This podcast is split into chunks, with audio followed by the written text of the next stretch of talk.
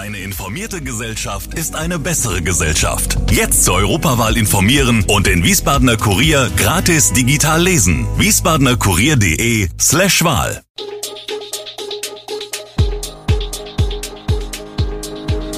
Gude, unser morgendliches News Update. Das Wichtigste aus Wiesbaden für Sie im Überblick. Guten Morgen aus Wiesbaden an diesem 7. November. Idstein muss weitere Notunterkunft für Geflüchtete einrichten, Biebricher Wiesenstraße bekommt Poller und, wie sicher ist Wiesbaden in der kommenden Weihnachtszeit? Das und mehr hören Sie heute im Podcast. Nach einem Feuer an einem auf Stelzen errichteten Mehrfamilienhaus in Geisenheim am Montag vermutet die Polizei Brandstiftung. Unterhalb des Gebäudes waren am Vormittag mehrere Fahrzeuge und Sperrmüll in Brand geraten, wie ein Polizeisprecher am Montag sagte. 23 Bewohnerinnen und Bewohner des Hauses wurden in Sicherheit gebracht, darunter auch eine Frau, die vorsorglich ins Krankenhaus gebracht wurde. Alle anderen Personen seien unverletzt geblieben, sagte der Sprecher. Gegen einen Mann bestehe ein vager Verdacht der Brandstiftung, er werde befragt. Die genaue Ursache des Feuers müsse aber noch ermittelt werden. Erst am vergangenen Freitag habe an der gleichen Stelle schon einmal Sperrmüll gebrannt. Das Gebäude sei vorerst unbewohnbar, die insgesamt rund 50 Bewohner seien anderweitig untergebracht worden. Zum 27. November will der Rheingau-Taunus-Kreis in der Idsteiner Sporthalle auf dem Taubenberg eine Notunterkunft für Flüchtlinge einrichten. Besser gesagt, er muss, die Flüchtlinge werden vom Land Hessen zugewiesen, und die Landkreise müssen dann dafür sorgen, dass die Menschen versorgt werden. Den Termin der Inbetriebnahme in genau drei Wochen hat der Kreis gewählt, da er für den 27. November davon ausgeht, voraussichtlich keine Kapazitäten mehr in den vorhandenen über 60 Unterkünften des Kreises zu haben. Deshalb starte ab 13. November der Umbau. Ab diesem Zeitpunkt könne die Halle nicht mehr genutzt werden. Die Halle auf dem Taubenberg befindet sich inmitten eines Schulzentrums, die Lime-Schule, eine kooperative Gesamtschule mit rund 1200 Schülern, ist in erster Linie betroffen von der Sperrung, ebenso die Taubenberg-Grundschule. Aber auch Vereine nutzen die Halle, alle habe man bereits informiert, teilt der Kreis mit. Sicherheit in Wiesbaden steht zur Weihnachtszeit im Fokus.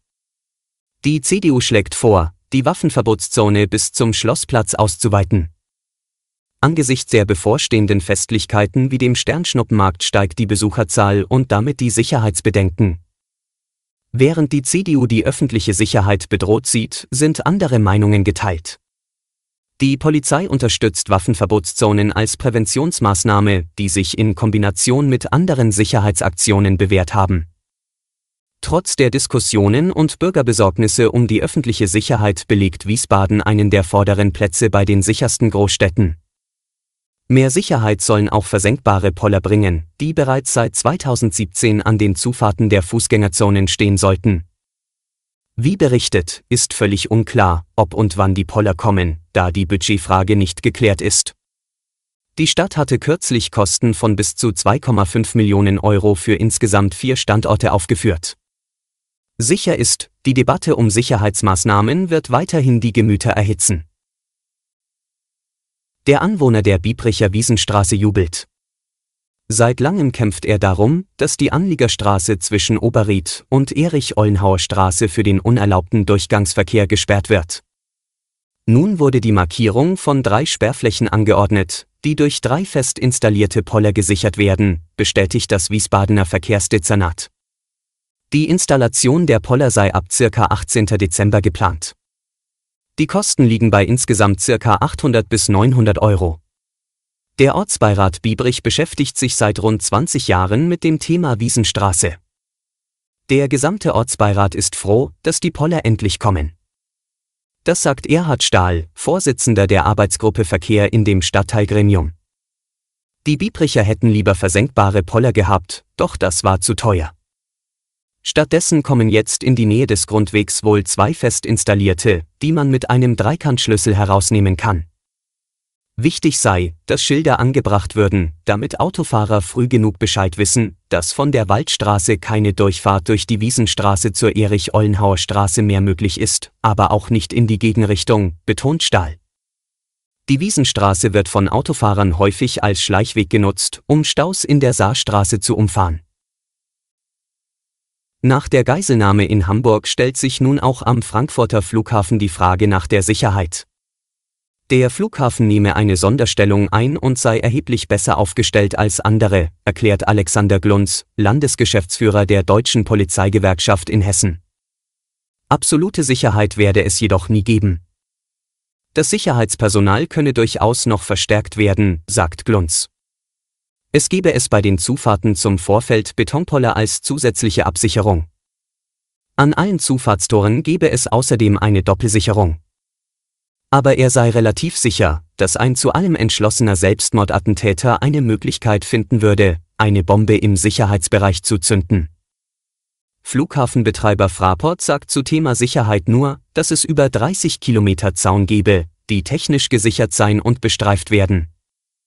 Weil bauliche Maßnahmen niemals unüberwindbar seien, gebe es zusätzliche Alarmketten, die bei allen bisherigen Vorfällen einwandfrei gegriffen haben, erklärt eine Sprecherin des Flughafenverbands. Wegen Bauarbeiten auf der Schnellfahrstrecke Köln-Rhein-Main kommt es im November und Dezember zu Einschränkungen. Vom 25. November bis 2. Dezember wird die Strecke komplett gesperrt, teilte die Deutsche Bahn am Montag mit. Fernverkehrszüge, die normalerweise über die Strecke fahren, sollen während der einwöchigen Sperrung so weit wie möglich über das Rheintal umgeleitet werden. Die Folgen, der Ein- und Ausstieg in Siegburg, Bonn, Montabaur und Limburg Süd sei nicht möglich. Zwischen Köln Hauptbahnhof und dem Flughafen Frankfurt werde daher ein Ersatzverkehr mit Bussen eingerichtet. In Köln und Frankfurt bestehe dann jeweils Anschluss an den Fernverkehr. Reisende, die in Limburg ihre Reise starten, könnten stündlich Züge des Nahverkehrs nutzen, die direkt zum Frankfurter Hauptbahnhof fahren. Dort könnten sie dann auf die Fernverkehrszüge umsteigen. Die DB erneuere bei den Bauarbeiten zahlreiche Gleise und Weichen etwa zwischen Willroth und Idstein. Dazu kämen Tunnelarbeiten im Abschnitt Idstein-Breckenheim. Alle weiteren Hintergründe und aktuelle Nachrichten lesen Sie unter www.wiesbadener-kurier.de.